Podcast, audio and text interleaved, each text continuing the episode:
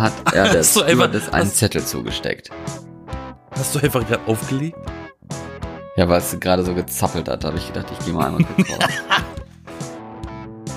Hallo, liebe Freunde und Crime-interessierte Leuten von Die B-Engel. Ich bin Crime Florian. Boys! Die Crime Boys mit mir, Florian. Und mit mir Yassin. Und wir sind die B-Engel. Die Crime Und Boys! Frohe Weihnachten, frohe Weihnachtszeit. und wer, wer die Spannung an Weihnachten sucht und sie noch nicht gefunden hat, weil Corona doch etwas zu langweilig ist, für den haben wir jetzt eine neue Folge. Wir decken das ab. Wir decken das ab. Wir, wir haben ein paar Kriminalfälle mal wieder rausgesucht für euch. Und die wollen wir euch wieder vorstellen. Jeder hat einen mitgebracht von uns beiden. Das haben wir schon mal gemacht im Sommer. Und diese Se- Episode ist ja dann quasi vorproduziert. Wir wollen hier nichts vorgaukeln. Ne, wir wollen ja auch ein bisschen die Weihnachtsfeiertage genießen. Aber warum nicht? Aber es ist ein, das sind Themen, die sind zeitunabhängig. Das heißt, man kann sie immer hören. Und Genau. was ganz wichtig ist, was du eben schon angerissen hast, das ist halt, glaube ich, auch ganz cool, dass man über den Lockdown trotzdem noch ein paar neue Sachen auch als Podcast haben kann und nicht immer nur so Netflix-Weihnachtsfilme gucken muss. Genau. Weil, nicht nur die weil ganze Zeit nach, was für die Augen. Weil, weil, ne? weil, weil, weil, wie ich das kenne, so wenn, wenn dann so Heiligabend um ist, dann habe ich auch schon wieder genug. Dann Ja. kann es schon gar nicht früh genug wieder Frühling werden. Es Und deswegen ist es, glaube ich, ganz gut, dass wir so eine so ein komplettes Kontrastprogramm fast schon machen hier, ne? ein Ohrenschmaus. Ne? Ohrenschmaus. Mickey Weihnacht- Maus. das Weihnachtsessen für die Ohren ist das jetzt hier. Gut, was hast du denn für einen schönen Fall mitgebracht, lieber Yassin? Ich? Oder was heißt schön, ne? Aber ja. Ich habe einen Fall mitgebracht, den ich ziemlich amüsant finde tatsächlich. Und ich bin mir fast ziemlich wenig, ein, ein bisschen sicher, dass der Fall in dem deutschen Publikum gar nicht mal so vertraut ist. Das ist einer der seltsamsten Fälle der amerikanischen Kriminalgeschichte. Ah, hast du was Und aus der der ist- USA genommen? Ich habe etwas aus der USA genommen. Aber auch, weil, ja, aber wenn du die Geschichte hörst, dann weißt du vielleicht warum. Das ist Ja. so kurios. Ähm, und das Ach, wollte ich, spannend. das wollte ich unserem Publikum, unseren Zuhörern nicht vorenthalten. Ich habe das auch relativ eingegrenzt, denn die, die, die Berichterstattung jetzt bis zu dem Zeitpunkt eigentlich nur, wie das Verbrechen erledigt wurde. Die, die Ermittlungen habe ich jetzt nicht inbegriffen, das hätte den Rahmen gesprengt. Ja, okay. Und zwar schreiben wir den 24. November 1971. Ein Tag vor Thanksgiving. Das war ein Mittwoch. Mhm. Also was Und- Weihnachtliches in gewisser Weise. Ja, lustigerweise, ja. Ähm, und eine Person, die in dem Fall als D.B. Cooper bezeichnet wird, also D.B. Cooper, sich selber aber Dan Cooper nannte, kaufte sich ein One-Way-Ticket in Bar. Und zwar bei der Northwest Airlines von Portland, Oregon nach Seattle, Washington. Ein One-Way-Ticket also. Ein One-Way-Ticket, schon mal suspekt genug. Und das ist jetzt ein Flugzeug dann, ne? Genau, beschrieben wird der gute Mann als so Mitte 40, hatte einen Anzug an, einen Mantel, braune Schuhe, ein weißes Hemd und eine schwarze Krawatte. Also, wer jemand gesehen hat, der so aussieht, meldet euch. 1970. Au, äh, Er könnte ein 71. bisschen älter geworden sein inzwischen. Hey. Ah, er lebt Äh, noch, also.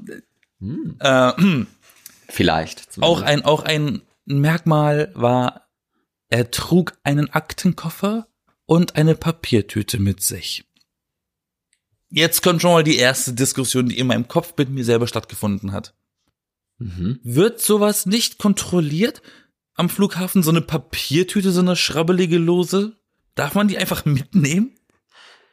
Ja, das ist halt alles pre-9-11, ne? Also vor 2001. Ja, aber, aber durftest du 30 da früher davor. einfach so mit, mit so einer, mit, mit so einer, mit so einer Einkaufstüte statt Koffer verreisen oder so? Das heute nicht auch? Also ich meine, Weiß natürlich ich wird's ja durchsucht und kontrolliert jetzt, ne? Aber ich weiß nicht, damals doch bestimmt. Okay. Also, Also ich ist schon ein bisschen komisch, so mit Papiertüte rumzurennen. Vor allem Papiertüte in Amerika heißt doch eigentlich immer, dass Alkohol drin. Zumindest, wenn man den Serien glauben sollte. ja, das macht Sinn. naja, das Witzigste äh, fängt ja jetzt an. Als er im Flieger war, das erste, was dieser DB Cooper gemacht hat im Flugzeug, als er sich hingesetzt hat, bevor das Ding überhaupt gestartet ist, hat sich erstmal einen Bourbon und eine Selters bestellt. Mhm. Warum? Weil er Badass ist? Also Bourbon ist Whisky und Mhm. Selters ist Soda, also Wasser. Mineralwasser. Ja. Das ist so ein, so ein typisches James Bond-Ding, oder? Erstmal so ein Whisky im Flugzeug bestellen. Ähm, Kein, kein Tomatensaft also. nein, kein Tomatensaft. Und so um circa 15 Uhr, mittags also rum, auf, dem- da waren sie schon in der Luft, steckte Cooper einer Stewardess einen Zettel zu. Die hat den nicht gelesen, die hat den einfach eingepackt. Ich schätze mal, die Dame hat gedacht, das ist irgendwie seine Telefonnummer oder seine Postanschrift oder was man früher ausgetauscht hat. Ähm, und hat's nicht gelesen. Also die Stewardess war wahrscheinlich so hübsch, dass sie das schon kannte und jedes Mal die Zettel Also wie- ja, wie wir alle wissen, Flugbegleiterinnen in der, in der Vergangenheit waren immer sehr hübsche Menschen, ne? besonders in den 60ern und das war ja Anfang 70, das war vielleicht sogar noch dieselbe Uniform. Who knows? Ähm, also, ne, Catch Me If You Can geguckt? Nee. Okay. naja. Ja, in den 60 man sagt ja immer so, in den 60ern war das so noch so, so 50er, 60er Jahre, da war das Fliegen noch mal eine ganz andere Nummer. Das war nicht so wie heute einfach ein Transportmittel, das war ein Erlebnis. Da wurdest du betüdelt überall, von allen Seiten. Die Hübschen und Schönen haben da gearbeitet und sind da geflogen, ging nur um dein Wohlergehen früher. Das, war was auch ganz richtig, anderes. Ja, es war auch richtig, richtig teuer, ne? Das darf man auch nicht vergessen. Ja. Also. The Golden Age of Flying. Und gleichzeitig Aber- waren die Maschinen natürlich auch immer noch so ein bisschen klapperig und sowas, das wahrscheinlich dann auch so flugangstfördernd war. Deswegen braucht man dann diese Betätschelung und so auch. So ein bisschen Widerspruch, ne? Früher war das Sicherheitsgefühl viel zu zu, haben. frü früher war es viel teurer zu fliegen, heute sind die Maschinen aber viel sicherer. Ja, komisch. Dafür gibt's viel mehr, ne? Ja. Also bei Ryanair traut man sich nicht zu buchen, weil man denkt, die klappen auseinander, aber früher hat man keine Wahl gehabt. Ja, obwohl, ne, jetzt fliegen und so, naja. Man weiß es, ja. Ich habe lange Zeit gebraucht, bis ich fliegen konnte, ne? Hm? Ich Weil hatte ganz Geld? lange Angst vorm Flugzeug. Angst. Okay, Angst vorm Flugzeug. Mhm. okay. Und dann war ich aber relativ häufig unterwegs, alleine bei dir zwei oder was, dreimal? Zweimal? Zweimal. Zweimal bei dir in Norwegen. Wunderschöne Strecke übrigens zu fliegen. Man sieht einfach nichts unter dir, weil da ist nur Wasser. Und dann irgendwann kommen so vereinzelte Inseln. Das stimmt. Aber das ist dann, echt dann ist man da. Das ist wirklich Ja. gut. Das ist das Symbol, das das Zeichen, dass du da bist. Da Das kommen dann stimmt. solche Kleckse. Also, 15 Uhr waren sie in der Luft, ne? Und da hat er der Stewardess einen Zettel zugesteckt. Stewardess hat das nicht beachtet, nicht gelesen und hat es einfach eingesteckt. Aber hatte sie es eingesteckt oder weggeschmissen? Nee, eingesteckt. Okay. Also tatsächlich eingesteckt. Ja, das ist Ja. spezifisch beschrieben worden. Sie hat ihn eingesteckt. Und ich gehe mal davon aus, dass äh, Cooper eine, eine Notiz geschrieben hat, verfasst hat und ihr gegeben hat, um diskret zu sein. Um was Ne, diskret dann- zu sein? Ja, ja, natürlich, um halt nicht, weißt du, das kann ja, wenn wenn es eine Telefonnummer wäre, dann ist das natürlich auch ein Weg, nicht mit ihr reden zu müssen, aber ihr das zuzustecken oder sonst irgendwas. Jetzt löse ich aber auf. Und zwar stand, äh, sagte er zu ihr, ich zitiere im übersetzt, ne, ich übersetze das Zitat, Miss, Sie schauen sich lieber die Notiz an. Ich habe eine Bombe. Oh. Dann denke ich mir, warum schreibst du denn dann einen Zettel? Dann sagst du doch von Anfang an. Du wolltest diskret sein und dann sagst du einfach laut im Flugzeug, äh, hallo, äh, hätten sie es gelesen, wüssten sie, dass ich eine Bombe dabei habe. Und schon drehen alle durch. Ist so meine Vorstellung gerade. Ich weiß Ja, ja. nicht, wie laut er es dann gesagt hat, aber er hat, also in dem Moment, in dem man es ausspricht, besteht die Chance, dass das irgendjemand anders auch hören könnte. Mhm. Deswegen finde ich es super dumm. Er hätte das gleich so machen können. Egal. Hat's ihr gesagt, ich habe eine Bombe. genau, und dann auf dem Zettel, auf dieser Notiz stand wohl darauf, dass die Bombe in seinem Aktenkoffer ist. Und sie sollte sich neben ihn setzen. Aha. Und warum? Weil zuerst einmal hat er den Koffer geöffnet und ihr gezeigt, dass da die Bombe wirklich drin ist. Sprich, das waren rote Stangen mit Kabeln verbunden, also Dynamit halt. Ne? Mhm. Und dann sagte er ihr eben, deswegen sollte er sich wahrscheinlich auch setzen, äh, sie sich setzen, äh, hat er Forderungen gestellt. Beziehungsweise er hat ihr diktiert, dass sie das aufschreiben soll und das ins Cockpit bringen muss. Da war doch bestimmt schon eine rege Panik in dem Flugzeug, nachdem er das Naja, auch je gesagt nachdem, hat. er das halt leise gesagt hat und es keiner gehört hat, außer sie, wahrscheinlich Ja, das nicht. kann ja nicht sein, oder? Das war, naja, aber es wäre ja sonst dokumentiert gewesen. Tja, Also ich habe keine Ahnung, ich arbeite nur mit dem, was ich rausfinden konnte. ja. Äh, der Fall wird ja eh noch lustiger. Und, und, und er diktierte der Stewardess, ich will bis 17 Uhr 200.000 Dollar in Bar. Steckt es in einen, 200.000. ja, steckt es in einen Rucksack. Und dieser, diese 200.000 Dollar in Bar mussten unbedingt in 20 Dollar Noten äh, gebracht werden. Hat er irgendwie verlangt. Mhm.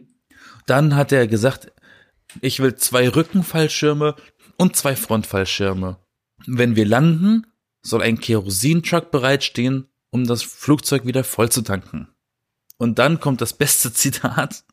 Also im Englischen hat er gesagt, no funny stuff or I'll do the job. Ich habe es jetzt mal frei übersetzt, keine Mätzchen oder ich löse aus. Ja. Also dann knallt's, ne? Ja, ja, no So. funny stuff. Das hat schon, das zeigt schon, dass er wirklich so Badass, oder zumindest hat er gedacht, er wäre einer. Also haben sie denn die, also die- sie hat dann die Forderung nach vorne ins Cockpit gebracht Exakt, und genau. Und die, die das wurde die Landung eingeleitet, oder wie?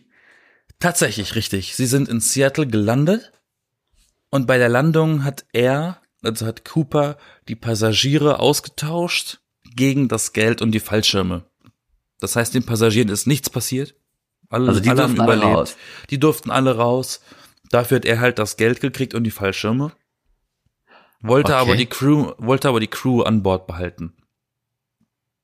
Also einfach Und- so haben sie ihm dann das Geld und die Fallschirme gegeben im Austausch, oder was? Genau. Ah, okay. Und dann hat er die Crew mit wieder genommen im Flugzeug, weil er kann selber nicht fliegen. Und wollte dann, dass sie nach Mexico City fliegen. Aber die haben also in, in also 15 Uhr hat er das Geld, äh, die Forderung gestellt und um 17 Uhr sollte das dann passieren und also zwei Stunden lang haben die dann Zeit gehabt. Ja, natürlich. Ich meine, wahrscheinlich sind sie ja. Also ich meine, er war ja sowieso auf dem Weg nach Seattle. Ja, Das heißt, er wusste ja ungefähr, wann er ankommt dort. ja, okay. Das heißt, er hat die, heißt, heißt, er hat die Forderung angepasst zu dem Zeitpunkt, wie lange sie noch ungefähr brauchen, bis sie da sind. Würde ich jetzt mal so sagen. Aber gleichzeitig also für zwei Stunden dann so viel Geld organisieren und dann noch Fallschirme. Wo kriegst du denn Fallschirme her? Und dann wollte er vier Das, Stück ich bin mir, ich, so, ich ne? habe die Vermutung, dass da so, so das, äh, weißt du, dass, dass die Fallschirme, so wie das Geld auch, nicht von irgendwelchen Regierungsnummern gewesen ist, sondern dass halt einfach der Flughafen das mal selber gestellt hat, damit das, damit da bloß nichts passiert, so. Ja, aber welcher Flughafen hat denn Fallschirme auf Lager? Jeder. Echt? Wieso das denn? Keine Ahnung.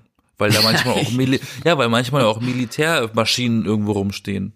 In irgendwelchen Ja, okay. Hangern. Ja, das kann auch. Zumindest bei GTA 5. Ja.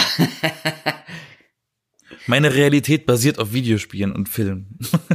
Also mit dem Geld eingelastet, ne, eingefahren quasi in dem Flugzeug und den vier verschiedenen, also zwei Front- und zwei Rückfallschirme, ne, wie hieß das? Genau, zwei Rückfallschirme und zwei Frontfallschirme. Okay, mit denen ist er dann also eingestiegen. Auf nach Mexico City geflogen mit der Crew, richtig. Weil Mexiko, ne? Nein. Äh, er hat dann während dem Flug die Forderung gestellt, das Flugzeug sollte unter 10.000 Fuß bleiben. 10.000 Fuß sind vage 3.048 Meter in Deutschland. Also immer noch sehr hoch. Ja, also nicht höher als diese drei Kilometer sollten sie steigen. Warum? Kann man sich nachher irgendwie denken. Ähm, da gab's noch, also bei meiner Recherche dieses seltsame Detail, dass Cooper sich dann äh, die eine schwarze Sonnenbrille angezogen hat im Flugzeug. Okay. Das Also- ist ein spezifisches Detail, aber es macht Sinn, weil ähm, das erklärt, warum man bei diesen ganzen Phantomzeichnungen, die man im Internet von ihm findet, er eine Sonnenbrille trägt. Das ist diese Sonnenbrille. Naja, kurzer, Re weißt du, kurzer Sinn, lange Rede. Kurz nach 20 Uhr ne, also Zeit ist vergangen, kurz nach 20 Uhr, das Flugzeug war irgendwo zwischen Seattle und Nevada, also Reno in Nevada. Mittendrin sprang Cooper aus dem hinteren Teil vom Flugzeug. Der ist mit dem Geld und dem Fallschirm einfach aus dem Flugzeug gesprungen. Also hat er sich dann jetzt, ist er, hat er aus dem Fenster geguckt und gesagt, so, ist aufgestanden und nach hinten oder wie? Er hat seine Krawatte ausgezogen. er hat so eine Krawatte so zum Anklippen gehabt. Die hat er ausgezogen und ist aus dem Flugzeug gesprungen. Mit dem Geld und dem Fallschirm und er wurde nie wieder gesehen. Also da hört auch schon sein Verbrechen auf. Aber der, er wurde ja da beob dabei dann beobachtet, oder nicht? Dass er rausspringt. Ja. Natürlich, sonst wüssten wir ja nicht, dass es die hintere Tür gewesen ist. Ja, doch, das wissen wir ja schon, weil er hat den locker nicht wieder zugemacht am Raum. Ja, aber, aber da waren ja Leute drin. ist da vorne vor, macht dann wieder zu und lässt dann Es war, los. nein, nee, es waren ja Leute drin, die haben mal wieder zugemacht. Ja, haben die wieder zugemacht? Ja, bestimmt. Hä? Ach du Scheiße, muss ja vorsichtig sein, dass du da nicht rausgesogen wirst oder so ein Zeug. Ja, dann sind sie halt Meinst du? gelandet und haben es dann zugemacht. Ja, wahrscheinlich, ja, das. Aber das Flugzeug ist nicht abgestürzt oder so. Das ist einfach weitergeflogen und der war einfach weg. Der Ja, warum ist soll's weg doch abstürzen? Die Piloten waren noch alle noch dran. eben. Und das FBI hat wohl auf der Krawatte noch DNS-Spuren finden können und analysieren. Das habe ich aber alles jetzt nicht mit reingepackt in die Recherche. Ein Fun Fact noch tatsächlich, weil ich meine, er wurde wirklich nie gefunden. Und anscheinend oder angeblich war sogar noch einer der Fallschirme defekt. Ah, deswegen wollte er vier. Deshalb hat man auch die Vermutung, dass er einfach gestorben ist, weil klar, spring aus dem Flugzeug ohne große Erfahrung. Kann sein, dass du stirbst. Ja, aber der Vielleicht wird ja wohl wollte- Erfahrung haben, oder? Also ich meine, so ganz so leichtsinnig wird er ja wohl nicht sein. Das klingt ja schon sehr geplant. Naja, das weiß man halt nicht. Man weiß auch nicht so viel über ihn selber als Person. Und vor allen Dingen, wenn er gestorben wäre, hätte man ihn doch irgendwie finden können, oder nicht? Also nach all den Jahren. Das ist eben das Ding. Man hat nämlich nie eine Leiche gefunden. ja, vor allen Dingen Man auch, hat, in, man, hat im, man, hat, gefunden. man, also, hat im, man, man hat im kompletten Radius gesucht, der möglich gewesen wäre, auf der äh, quasi Höhe der, na, wie nennt sich das denn? keine Ahnung. Der Radius, von dem er abgesprungen ist. So. Ja. keine Ahnung, wie bei Fortnite, wenn man da runterkommt, so. Äh, alles, alles nah abgesucht und nichts gefunden. Ja, die Kinder haben jetzt gesagt, ah, ich weiß was. Ja, genau. Nee, das lustige Ding ist, neun. Jahre, neun Jahre später, 1980, ne, also 1980 fand ein Junge, so ein kleiner Junge, eine verrottete Papiertüte mit 20 Dollar Noten. Und diese 20 Dollar Noten waren genau die Seriennummern, die Cooper damals äh, hatte. Das heißt, das waren diese 20 Euro, äh, 20 Euro, diese 20 Dollar Scheine, die er äh, verlangt hat. In der Papiertüte waren aber insgesamt 5800 Dollar. Also entweder hat sich jemand, entweder hat sich jemand schon da, davon bedient, also bei neun Jahren kann das schon mal sein. Oder die Papiertüte hat in, beim, beim Sprung so ein paar Scheinchen verloren. Was komisch ist, weil er wollte das Geld eigentlich in einem Rucksack haben. Er kriegt eine Papiertüte. Hätte ich mich geweigert, ehrlich gesagt. Nehme ich nicht. Ich wollte einen Rucksack und keine Papiertüte. Jetzt, jetzt Spaß. bringe ich uns alle in die Höhe. Die, das will ich alles nicht. So, das geht nicht. Ja. Aber das Komische ist ja eigentlich, dass die, also die Fallschirme wurden aber nie gefunden. Weil ich meine, wer nimmt denn diese scheiß Fallschirme mit? Die, also die kriegst du ja nicht mal wieder so in den Rucksack immer eben so zusammengefaltet, oder? Also er war komplett weg. Kommt komplett weg. Alles weg. Keine Beweise, wo der ist. Und, und, und ähm, das finde ich so in, interessant bei diesem Fall. Deswegen wollte ich den unbedingt mal präsentieren, weil ich finde den so, so random. Hm, aber ich habe tatsächlich Vor schon mal davon gehört, das stimmt. Also nur Na der Name war mir jetzt nicht geläufig, aber dass da mal einer so aus dem Flugzeug gesprungen ist mit Zeug und weg war, das wusste ich noch. Das stimmt. Also jeder Film, der Szenen zeigt, wie jemand aus dem Flugzeug springt, ist alles nachgemacht. Das ist alles in echt passiert. Ob das jetzt Mission Impossible ist oder James Bond oder keine Ahnung, Loki, die neue Serie, der springt auch aus dem Flugzeug. Hast du da irgendwelche Gedanken zu, zu diesem Verbrechen? Ja, also es wirkt ja für mich so, als wäre das wirklich sehr gut geplant und als hätte der irgendwie Erfahrungen mit Fallschirmspringen oder sowas, weil wer macht das denn einfach so? Also da muss ja komplett Hirn verbrannt sein oder sowas, ne, dass du dann sagst, äh, ach, ich äh, will jetzt Geld haben, wie mache ich das am besten? Ja, äh, in so einer quasi ausweglosen äh, Situation, wie fliehe ich denn überhaupt am besten? Ja, irgendwie unerkannt aus dem Flugzeug, ne? Weil überall sonst, wenn du mit dem Auto fährst oder so, ist ein Hubschrauber in der Luft, keine Ahnung, ne? Aber naja, ich meine, das Flugzeug hätte man ja auch überwachen können irgendwie. Wenn man da so ein paar Kampfpiloten hinten dran klemmt und die dann sehen, dass da einer rausspringt, dann wüsste man ja, wo der abgeblieben ist, ne? Hat man aber nicht. Und dann denke ich mir, wie kann das denn sein, dass jemand mit dem Aktenkoffer und einer Papiertüte in ins Flugzeug kommt und da ist eine Kackbombe im Koffer drin, Mann. Tja. Da muss man doch mal reingeguckt haben. Da gab's da, sind die früher einfach so durch, durch wie so, na hier, ich habe ein Ticket, alles klar, Flugzeug steht da vorne.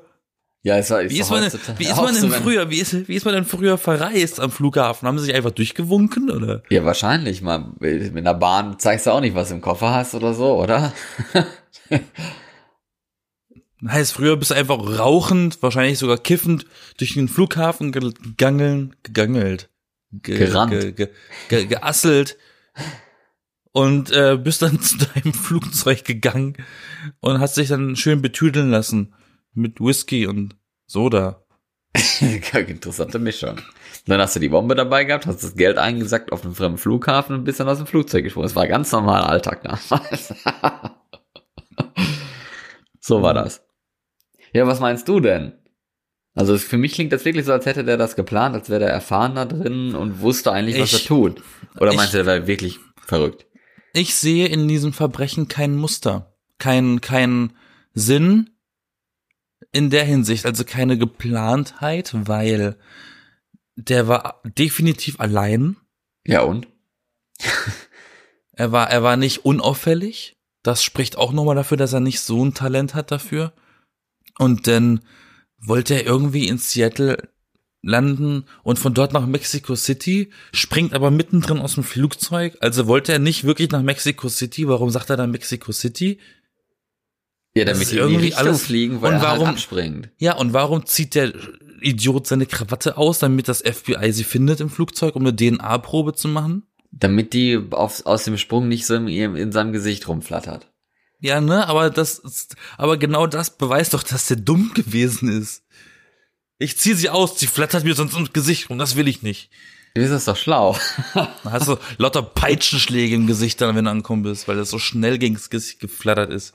Ja, deswegen hat er gesagt, nee, die brauche ich nicht, die packe ich weg. Ja, Flatsch, flatsch, flatsch, ist, flatsch. ist doch in Ordnung. Also ich verstehe das nicht. Ist doch, also für mich wirkt das wirklich ziemlich gut geplant. Nur, nur diese ist- Absprungstelle finde ich halt ein bisschen komisch. Weil wann, also wenn du im Flugzeug bist, du weißt ja gar nicht, wann springe ich jetzt raus, um anzukommen. Da, ich wahrscheinlich hin hat er runter, wahrscheinlich hat er runtergeschaut und gesagt, ah, hier sind wenige Bäume, hier kann mir nichts passieren. Weil in Nevada ist halt so Wüste, ne? Es ist nicht so Wald. Ja, ja, und vor allen Dingen musst du dann ja auch noch wegkommen. Ne? Also, dass der gestorben ist, ist ja schon ziemlich krass und nie gefunden. Ne? Aber Ja, ob der gestorben ist, weiß ich ja nicht, weil er wurde nicht gefunden. ja, Ja, eben. Vielleicht an Altersschwäche irgendwann vor ein paar Jahren. Also er wurde sein. ja, er wurde ja höchstwahrscheinlich nicht weggebeamt beim Sprung, oder? Das, ey, wer weiß. Vielleicht war das auch alles ein Inside-Job. Keine Ahnung. Genau, die Aliens. Aliens Möglichkeit, an Geld zu kommen. Man weiß es nicht. Vielleicht war er ja ein Alien. Nee, aber das finde ich das krasse, weil also diese Fallschirme, ne, dann entweder muss man die ja einpacken und dann mitnehmen und dann wohin überhaupt? Also ich meine, hat ja locker nicht da einfach am Straßenrand sein Auto geparkt und fährt, fährt dann weg. Das ist ja wohl eher unwahrscheinlich. Ähm, aber ja, und die, diese Fallschirme, also um es einfach leichter zu haben, falls man ja lange gehen muss, weil man irgendwo im Nirgendwo im Nevada landet, ne, würde ich wahrscheinlich die Fallschirme dann da lassen, weil das einfach zu schwer und zu klobrig ist. Aber dann hätte man die ja dann wenigstens finden müssen. Oder er hat sie später nochmal wieder abgeholt oder so, weil er, er nur wusste, wo er gelandet ist. Kann ja auch sein. Aber das ist schon echt sehr mysteriös, da hast du recht. Sie dachten nämlich, er wäre ein Fallschirmjäger, ist es aber nicht gewesen. Ja, ein Fallschirmjäger wahrscheinlich nicht, ne? Aber dass du vielleicht irgendwie hobbymäßig im Fallschirm gesprungen bist oder sowas. Gibt's ja auch genug, die irgendwie da, was weiß ich, Fallschirmschule, Fallschirmlehrer, so Touristensprünge und sowas da machen. Vielleicht sowas. Noch eine kleine Anmerkung gefunden. Die möchte ich gerne noch äh, vorlesen. Und danach ist eigentlich der Fall besprochen. Okay. Ahnung. Und zwar ähm, die Anweisungen des Entführers bezüglich des Flugs nach Reno beziehungsweise Mexico City sprechen dafür, dass er sich mit Flugzeugtechnik auskannte. Andererseits schien er von Fallschirmen nichts zu verstehen. Von den beiden Hauptfallschirmen wählte er den schlechteren aus und von den beiden Reservefallschirmen sogar ein funktionsunfähiges Modell. Sie sag ich ja, einer war sogar kaputt. Den brauchbaren Reservefallschirm zerschnitt er, möglicherweise um die Tasche mit dem Lösegeld zu umwickeln und an sich zu schnüren. Okay. Also war, ich glaube, er war wirklich dumm. er wollte einfach nur Geld. Er hat gesagt, ich habe keine Lust zu arbeiten. Ich mache jetzt mal schnell verdientes Geld und dann hat er ein Buch gelesen und dachte, boah, cool. ja, aber dann wäre er ja locker gestorben. Und also, wenn man keine Ahnung vom Fallschirm hat und stürzt sich so aus dem Flugzeug, ist doch total verrückt, oder? Ja, man weiß ja auch nicht, ob er jetzt lebt oder tot ist oder weiß man ja nicht. Aber ich glaube, eine Sache, ne? Ich glaube, heute wäre das nicht mehr möglich, oder? Also ich glaube, heute machst du das nicht mehr, dass du sagst, so, wir gehen Ja, aber, warum, aber, aber dann frage ich mich, warum muss dann erst ein 9-11 passieren, damit man bei der, bei der äh, Flughafenkontrolle so krass ist? Ich meine, da hat da jemand in den 70ern eine Bombe im Aktenkoffer dabei, Mann. Tja, gab ja auch da schon genug Anschläge, ne? Damals so. Aber, aber ich möchte jetzt ja. deinen Fall hören. Also mein Fall ist mindestens genauso mysteriös. Ähm, man hat auch einen Namen, aber keine Person oder kein, äh, also man weiß nicht, wer diese Person ist. Man hat sogar diese Person, um das so zu sagen, äh, um das mal so zu sagen, weil diese Person ist nämlich tot. Und es ist eine Frau, die am, äh, im Mai, am 31. Mai 1995 ungefähr zur zeitlichen Einordnung zwei Monate vor meiner Geburt. ne, damit alle Bescheid wissen, wann das genau war, weil mich kennt ja jeder. Ne? Also ungefähr dann ist sie in Oslo, in der norwegischen Hauptstadt Oslo, in ein sehr berühmtes Luxushotel quasi eingestiegen, äh, also nicht eingebrochen, eingecheckt, so heißt das. Ähm, das Osloer Plaza Hotel. Das gibt's auch heute noch, war damals also so ein richtig klasse Hotel, wo auch viel so Bankierszeug waren und internationale Leute sich getroffen haben und sowas. Also schon ziemlich top notch. Heute halt so. Heute ist es eher so ein Ibis. nee, heute ist es immer noch äh, was Besonderes. Aber es ist halt nicht mehr ganz so modern, ne? Also für die Zeit ist es das ja nicht, auch wenn es renoviert wurden, äh, wurde, das Zimmer, also die Zimmer und so, aber es ist jetzt halt so ein Vier-Sterne-Hotel, was immer noch gut ist und. Ich wollte gerade sagen, modern heißt ja nicht nobel aus, automatisch. Nee, eben. Wenn es immer also noch ein Nobelhotel ist. Also so Luxushotelmäßig gibt's glaube ich, mittlerweile ein paar bessere, aber es ist trotzdem noch relativ hochwertig, sagen wir so. Das ist ein gutes Wort. Ne? Und auf der, also es ist ein Plaza-Hotel, ein Tower-Hotel, ne, so ein Turm, viele Etagen. Ja, habe ich verstanden. Und da hatte sie sich wahrscheinlich ein, ich will also nicht eine Suite, aber so ein äh, Premiumzimmer oder sowas, ne? Wahrscheinlich genommen. Äh, auf der 28. Etage, Zimmer 2805. Und drei Tage später, nee, vier Tage später, am 3. Juni 1995, wurde sie dann tot aufgefunden. In diesem Im Zimmer. Zimmer. Ja. Beim Einchecken hat, war nur sie da äh, und sie hat für sich eingecheckt im Namen Jennifer Fairgate, die angeblich aus einem belgischen Dorf kommt. Und gleichzeitig hat sie für einen Louis Fairgate eingecheckt, der aber nicht anwesend war beim Einchecken. Also es war nur die Frau. Und äh, der Typ, äh, sie hatte, glaube ich, auch noch irgendwie Bademäntel geordert oder was, dass das äh, Bademäntel ins Zimmer gebracht werden sollten. Und sie hat ihr Zimmer relativ selten verlassen, weil das konnte man anhand der Schlüsselkarte schon feststellen. Ne? Habe ich auch gedacht, wow, 1995, da wusste schon jeder, wie oft du aus deinem Zimmer raus und reingegangen bist im Hotel. Ist ja voll gruselig. Man weiß, was man heute alles noch weiß, welche Filme du geguckt hast, welche Sender. Das sowieso was für ein Radio, was du gegessen hast, wahrscheinlich auch. Wie also oft du gespült hast auf dem Klo. Ja, ja, genau. Ne, penible Statistik und sowas heute. Richtiger, richtiges. Wie, wie, wie viel Kilo du regelmäßig auf dem Klo hinterlassen hast. ja, genau. So, so eine Waage eingebaut, die deine Scheiße wiegt. Genau, sowas wird das sein. ja, und auf jeden Fall hing das Schild, hier dieses, also im, im, in einem Hotel, falls man noch nie im Hotel war, da gibt's so ein Schild normalerweise, wo auf der einen Seite drauf steht, please clean, ne, also bitte sauber machen, und auf der anderen Seite steht drauf, do not disturb, bitte nicht stören. Und diese bitte nicht stören Seite, die man ja gerne mal raushängt, vor allem wenn man ausschlafen möchte, mache ich das eigentlich immer, weil sonst, ne? Hab Oder wenn man Schiss. Sex hat. Ja, weil, also ich meine, da kommt ja eh keiner rein, so gesehen, ne? Weil du hast ja eigentlich vielleicht von drinnen abgeschlossen, aber vielleicht auch nicht. Nee, äh, besser das da hinstellen, ja. weil sonst kommen so um 8 Uhr oder was und machen dein Zimmer sauber. Das ist doof. Also das hing dann draußen von Freitag auf Samstag, also die, den letzten Tag durchgehend. Da wurde dann auch nicht gereinigt und sowas. Und wie gesagt, sie hat ihr Zimmer ja kaum verlassen. Also sie war Donnerstagmorgen und Freitagmorgen abwesend. Ansonsten war sie die ganze Zeit im Raum. Dann hatte sie sich auch noch ein klassisches Hotelessen bestellt vorher. Das war dann Würstchen mit Kartoffelbrei. Richtig schönes. Das ist ein typisches Hotelessen? Ja, ist es, weil das gibt's eigentlich überall. Immer so. Okay. Ja, davon hatte sie aber das nur die ist ja Hälfte richtig gegessen. viersternig. Ja, das, ja, war so typisch, ne? Da, also irgendwie nachts, abends oder was hatte sie das und hatte, glaube ich, auch viel Trinkgeld gegeben für die Zeit, hieß es, meine ich. So, also, der dritte schon gruselig. Ja, nachdem ein Wachmann äh, sich auf den Weg gemacht hatte in das Zimmer. Der ging auf den Weg dahin, weil die Rechnung noch nicht bezahlt wurde für das Hotel.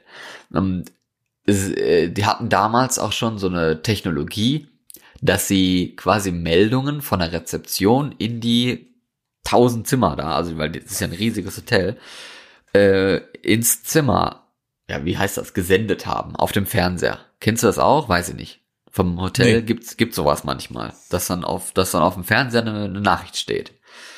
Das ist ja eigentlich ziemlich so cool. Oft, ich bin nicht so oft im Hotel. Nee, ich wusste aber auch gar nicht, dass es das 1995 schon gegeben hat, weil ich meine, ja, so, hä? Tu mal nicht so, als wäre das ewig her, ne? 95, da äh, äh, kam schon Jurassic Park 2, also. Ja, aber äh, Internet und so, also ich meine, übers Internet wurde die Nachricht schon. locker nicht gesendet auf dem Fernseher. Kann ich mir nicht vorstellen. Egal. Auf jeden Fall wurde da eine Nachricht gesendet, die wurde auch mehrmals weggedrückt, ne, okay, dass sie sich halt an der Rezeption melden sollte. Hatte sie aber nicht. Also, der Wachmann machte sich auf den Weg. Um 19.40 Uhr hat er einen Schuss gehört. Sich dann aber nicht getraut, irgendwas zu machen, sondern ist dann die, von der 28. Etage wieder zurück runtergegangen und hat den Wachchef geholt und die Polizei angerufen. Die kam dann und da war in der Zeit ja die Tür unbeobachtet. Also wer auch immer da drin gewesen ist und geschossen haben kann, kann ja rausgegangen sein. Keine Ahnung, ne? Hm. Ja, und ähm, die Tür wurde dann ja geöffnet und man hat eine tote Frau auf dem Bett gefunden. In quasi einem, ja, wie nennt man das? Ein kleinen, eng liegendes Kleid bis zu den, bis über der Ober, äh, bis zu den Knien so in schwarz. Und die lag so auf dem Bett mit den Knien, also ab den Knien und Füßen nach unten nach so halt so mittig auf dem Bett, etwas schräg, mit der Pistole im Anschlag auf ihrer Brust liegend. Als hätte sie quasi mit dem Daumen abgedrückt und ähm, ja, also die Pistole hochgenommen. Selbstmord. Der Daumen lag am Anschlag, nicht der Zeigefinger, ne, sondern der Daumen. Abzug, meinst du? Falsch rum sozusagen. Du meinst den Abzug. Sich damit dann erschossen. So sah es zumindest aus. Was aber merkwürdig ist, ist ja, dass die Waffe überhaupt auf ihrer Brust lag. Weil, ne, wenn du dich selber erschießt, legst du ja locker nicht noch gleichzeitig dann deine Waffe auf dich selbst drauf. Oder? Ja, je nachdem, wie schnell du tot bist, wenn du dir in die Brust schießt, wenn du nicht direkt das Herz triffst. In den Kopf hat sie sich geschossen, in die Stirn, mitten drauf. Ach so, ein Kopfschuss war das. Ja. Mama, wie sollte man dann seinen Daumen am, am Abzug benutzen dafür? Ja, das, das ist dumm. Das ist ja auch noch was. Ja, das kann ich ja noch ansatzweise verstehen, weil du halt die Waffe, die Waffe hochnimmst, wenn du dann den Zeigefinger jetzt verkrampfst du ja quasi deinen.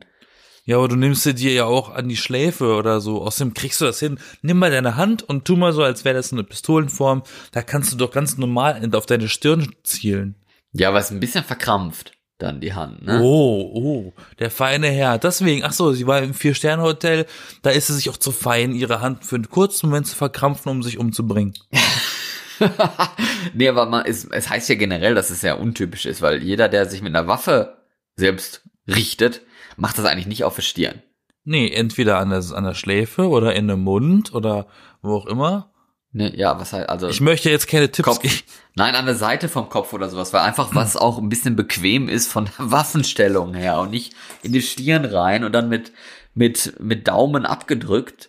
Also allein das ist schon merkwürdig, aber dann dieses, dieses, äh, diese Waffe auf der Brust, also wenn du drückst und knallst halt mit dem Kopf nach hinten, dann schmeißt du doch die Waffe an sich schon rechts mit der Hand dann, wenn, du, wenn die rechts ist, schmeißt du ja die Hand schon hin und nicht auf deine Brust, sondern du, ne, der Ellbogen geht ja auf und schließt sich nicht dabei.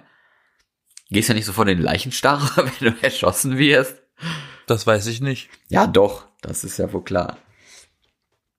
Ich glaube, wenn Menschen den Kopf verlieren, leben sie auch noch ganz kurz wie Hühner.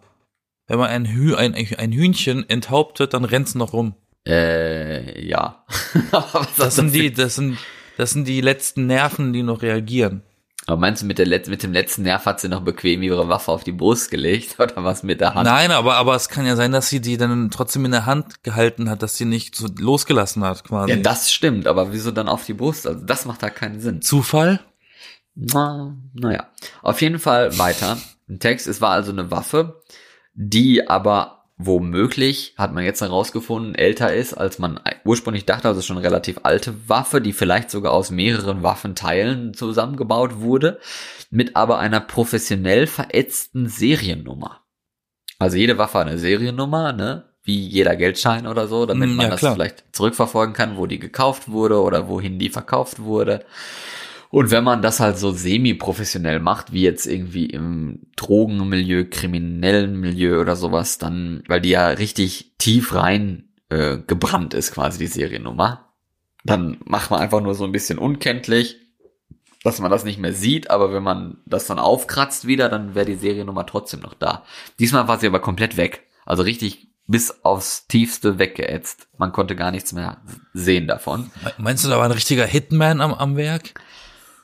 So Möglicherweise. Und irgendwie in dem Koffer waren auch verschiedene Hülsen. Also sie hatte einen Koffer voller Hülsen quasi mit dabei gehabt. Sie selber. Ähm, ja, vor, vor dem Kopfschuss wurde einmal scheinbar probeweise in ein Kopfkissen geschossen. Okay. So funktioniert die Waffe nach dem Motto, boom, äh, bisschen komisch. Aber Geht die Waffe noch? Bumm. Ah, das Kissen ist kaputt. Muss Ja. funktionieren. Lol. Das komische auch, ne? Kopfschuss in die Stirn. Blutspritzer waren auf dem Bett, an der Wand und auch an der Zimmerdecke, aber nicht auf der Toten selbst. Aber Ja, sie wie war ja tot. Ne? Okay, macht Ja, wie Sinn. denn auch? Ja, von Das hinten. spritzt ja dann da hinten. Und was auch komisch ist, ihre rechte Hand war ja, ne, unversehrt, weil sie jetzt ja nicht in die Hand geschossen, aber es gab keine Schmauchspuren. Obwohl ja Was für ein Ding? Schmauchspuren. Was ist denn das? Ja, Spuren, wenn du eine Waffe abfeuerst von, ja, äh, kleinen Metall, das halt abgefeuert wird oder irgendwie Schwarzpulver. Nee, wie heißt das denn? Schwarzpulver ist ja nicht mehr drin in normalen Waffen. Aber so diese Abfeuerungsspuren, nennen wir sie einfach so. Okay. Ne? Na, das habe ich noch nicht gehört bisher. Und es Schmauch. gab an der Pistole keine Fingerabdrücke. Okay. Aber sie hat ihn ja angeblich mit dem Daumen. Also ist schon komisch, oder? Also eigentlich müsste die Waffe ja dann eigentlich in ihre Hand gelegt sein, was ja auch dieses sie liegt auf der Brust-Szene quasi verrät. Was auch noch merkwürdig ist, in ihrer Kleidung waren alle Etikette entfernt. Also alle diese Markennamen wurden alle rausgeschnitten. Was man früher wohl bei Agenten und so gemacht hat, damit man nicht herausfinden konnte, direkt, woher die Kleidung und so stammt. Okay. Geht der Fall noch weiter oder war das das? Die ist Ja. einfach tot. Die ist einfach tot. Ja, und dann jetzt hat man die Leiche vor vier Jahren nochmal ausgebuddelt mit einem Bagger und hat dann hier so eine DNA-Analyse und Carbon Dating und Zahnanalyse für Alter, Herkunft und sowas äh, gemacht. Dann hat man herausgefunden, dass sie wohl 24 Jahre alt ist. Sie war Also das wusste man vorher schon. 1,59 Meter groß und 67 Kilo schwer. Also relativ klein und relativ jung. Ne? Nur mit 24 ist sie dann da in dem, ja, gestorben. Und die Spur führt nach Deutschland. Das ist noch das Aha, Merkwürdigste. okay, guck mal an. Ja, so schließt sich der Kreis. Aber warum? ja, eben, das ist die große Frage. Keiner hat darauf irgendeine Antwort. Wie Und- kommen die denn auf Deutschland? Hat die Ja. eine Brezel im Grab dabei gehabt oder, oder ja, genau. so ein Bierkrug? Man hat doch diese, dieses, äh, diese Carbon-Datierung gemacht. Da kann man doch dann herausfinden, anhand von Ablagerungen, wo ein Mensch aufgewachsen wurde, weil da so bestimmte umwelttechnische quasi. Sachen äh, sind, die sich dann abgelagert haben im Knochenbau und in den Zähnen und so von einem Menschen. Das ist eigentlich sehr interessant. Das ist alles super komisch und ich glaube auch nicht, dass sie das war. Ich glaube, das war ihr Typ, der nie da war. Und die ist auch nicht aus Belgien. In Belgien heißt man nicht Fairway. Fairgate. Fairgate ist ja noch schlimmer. Ja. In Belgien heißt man nicht so. Da heißt man Jean-Claude Van Damme. Ja, auch als Frau. ja, ne? ist so. Nee, ja, nee, es ist ja ein französisch äh, Land unter anderem. Oder das ist Niederländisch, nichts mit. Englisch. Ja, flämisch von Ja. mir aus. Aber das hat nichts mit Englisch zu tun. Und der Name ist ja mal super aus dem Kino. Ja, das ist halt das Komische. Also war sie irgendwie eine Agentin aus Deutschland, so DDR, Stasi oder sowas. Aber was macht man dann in Norwegen und mit 24 auch relativ jung und dann wird man irgendwie in einem Hotel hingerichtet, weil warum auch immer und die Und warum Person, hat man- die das warum gemacht hat, macht man ist das? einfach weg. Und Ja, und warum macht man das mit einer Cyberpunk-Waffe, die irgendwie gefühlt 500 andere Patronen benutzen kann? Tja, also das ist wirklich ein total mysteriöser Fall. Ja, äh, also so viel passiert ja nicht. Nee, man weiß Oder halt ist jetzt nicht. nicht passiert, aber es ist trotzdem irgendwie ein bisschen komisch. Ja, vor allen Dingen, man weiß halt nichts. Und das ist jetzt wirklich ja 25 Jahre her. Und man weiß nichts. Es ist halt komplett merkwürdig. Hm. Hm. Tja. Hm. Es gibt auch ein Phantombild und so von der. Also man hat ja schon Bilder von ihrem Schmuck und Ich sowas. finde, ich finde Phantombilder immer ziemlich gruselig. das stimmt. Ja. Und zwar immer. Aber hat, DB übrigens, Cooper hat auch verschiedene Bilder, die willst du auch nicht sehen. übrigens die, die, ähm, die Tasche, die sie mit hatte und sowas. Also es deutet auch viel da, darauf hin, dass auch die Handschrift deutet auch so auf diese Deutschlandregion, Deutschland, Belgien, Schweiz und sowas hin. Also das hat man dann auch noch Jahre später nochmal analysiert. Da hat man jetzt vor ein paar Jahren nochmal ganz gründlich nach verschiedenen Möglichkeiten gesucht, äh, mit neuer Technologie und den ganzen Expertenpool, den man da hat, hat man ausgeschöpft, um da verschiedene Sachen rauszufinden. Auch halt eben das mit, mit ähm, Deutschland und so. Tja, hat aber bisher noch nichts weitergebracht. Also wirklich, man weiß jetzt mehr, aber man weiß trotzdem immer noch nichts. Irgendwo, verstehst du? Ja. Es ist so krass, ne? Es passieren so viele Geschichten auf der Welt, jeden Tag. Und jede Geschichte auf dieser Welt, jeden Tag, könnte so ein Verbrechen sein, ne? Ja, das sowieso. Das ist so krass. Das sowieso. In so einem Hotelzimmer, das kriegst du ja auch nicht mit. ne. Und du wohnst so nebendran, neben dem Hotel, so, und du kriegst das gar nicht mit. Ja, eigentlich kennt halt jeder irgendjemanden, wo man dann halt was rausfindet. Verstehst du, was ich meine? Ja, also, ja, ja, ja. Irgendjemand kennt diese Leute. Sei es der, das, der Mörder oder die, das Opfer, weil irgendwer hat Mutter und Vater. Also irgendwie, nur zum Beispiel Freunde, keine Ahnung, Arbeitskollegen. Also irgendwie wird man den Fall eigentlich lösen können. Man muss da halt nur die Aufmerksamkeit auch drauf setzen und dann kann man sich das angucken. Und sich melden. Florian klingt gerade ein bisschen bei Aktenzeichen XY ungelöst. Ja, rufen Sie heute an im Studio. Oder wir sind auch rund um die Uhr erreichbar übers Internet. Genau. Schreibt uns doch mal einen bes- besonderen Fall oder wie ihr diese Fälle jetzt äh, findet. Ja, genau. Schreibt euch, äh, nee, schreibt nicht euch. Uns. Schreibt uns. besten. Äh, schreibt uns. Mich würde interessieren, weil ich weiß, wir haben Hörer aus Amerika, ob ihr mehr über den Fall, den ich erzählt habe, noch wisst. Das würde ich dann gerne irgendwann mal nachliefern. Ansonsten gerne wieder solche, solche seltsamen Fälle empfehlen. Ich bin immer äh, offen für verrückte Geschichten, die echt passiert sind. Genau. Du auch. Das klingt gut. Ja, gerne. Ich bin Florian. Ich bin Yassin. Wir sind die B. Und wir sind die Crime Boys. Und eine angenehme, schöne Weihnachtszeit noch. Und bis dahin. Bye, Bitch.